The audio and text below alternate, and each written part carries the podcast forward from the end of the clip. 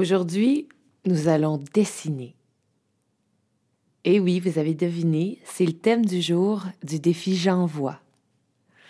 Alors, munissez-vous d'un papier et d'un crayon, car c'est parti, nous allons dessiner l'appareil vocal.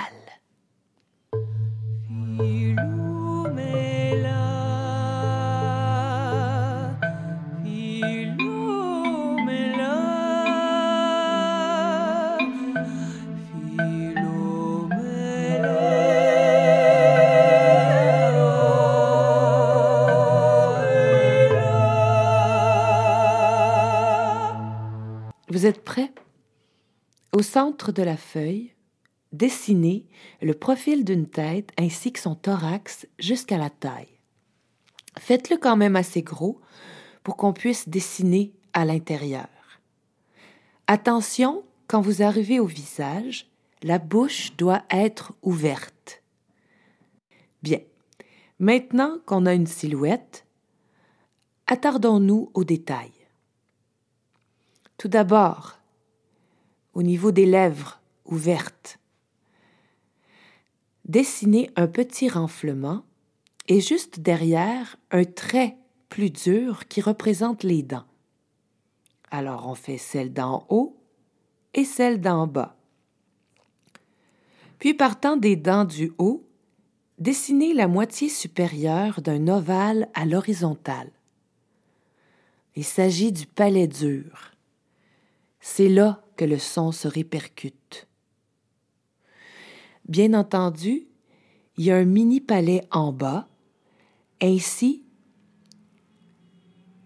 il y a un mini palais en bas qui est joint à une langue qui recouvre donc ce mini palais et qui va jusque dans le cou à la jonction du cou et des épaules. En haut, le palais dur devient mou. En fait, le palais continue mais devient flexible pour s'ouvrir et se refermer sur le passage vers le nez. Au niveau du nez, dessinez un triangle dont une pointe part de la narine, hein, ce sont les fosses nasales ainsi que le nasopharynx, et dont la pointe droite ou gauche, dépendamment de quel côté vous avez fait votre profil. Donc, que la pointe s'ouvre sur un tube qu'on appelle la trachée.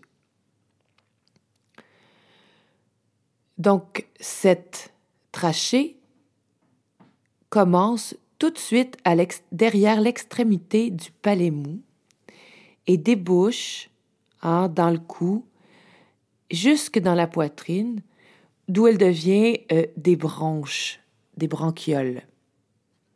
Vous pouvez dessiner deux poumons comme des ailes de papillon, mais gardez en mémoire qu'en fait, ils sont constitués de branches, de petites branches se raffinant et devenant de plus en plus petites jusqu'à une grappe d'alvéoles responsable de la respiration.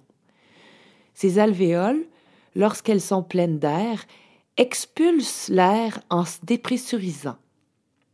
Lorsqu'elles se vident, elles se compriment sur elles-mêmes et ensuite elles se dilatent et du même coup forcent l'air à entrer dans vos poumons. Donc tout ça, ça se fait naturellement sans qu'on ait à y penser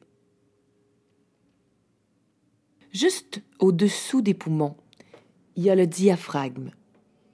Dessinez encore une fois euh, la partie supérieure ou encore la partie inférieure d'un ovale couché à l'horizontale. Je vous explique. Le diaphragme a comme fonction de repousser les viscères et les organes inférieurs au moment de l'inspiration pour faire de la place aux poumons.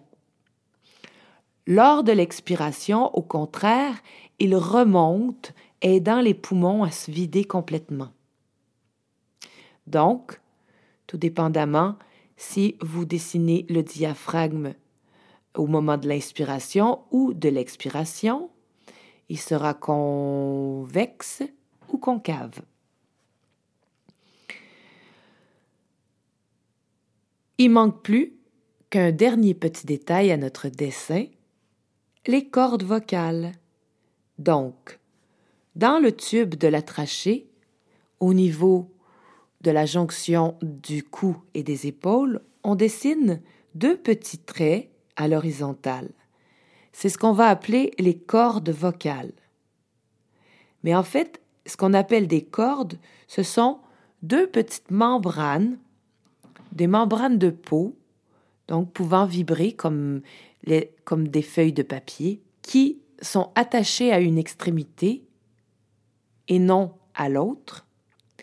Donc, quand on ne parle pas, les cordes vocales sont séparées. Au moment de l'effort de vocalisation, les cordes s'accolent et, au passage de l'air, se mettent à vibrer. Le son, les vibrations se répercutent alors dans la cavité buccale, dans le larynx, dans les cavités nasales, voire dans l'espace entre les lèvres et les dents, comme dans le son B ou AUM. Lorsqu'on chante ou qu'on parle la bouche ouverte, il faut plutôt viser les dents supérieures et le palais dur. Alors voilà, vous avez dessiné votre appareil vocal. Maintenant, je suis curieuse de voir vos dessins, mais surtout de savoir si vous avez appris quelque chose. Si au contraire, c'est moins clair que jamais, eh bien, je vous invite à aller voir mon dessin à l'adresse située dans la description. Sur ce, je vous dis, je vous souhaite une très belle journée. À bientôt.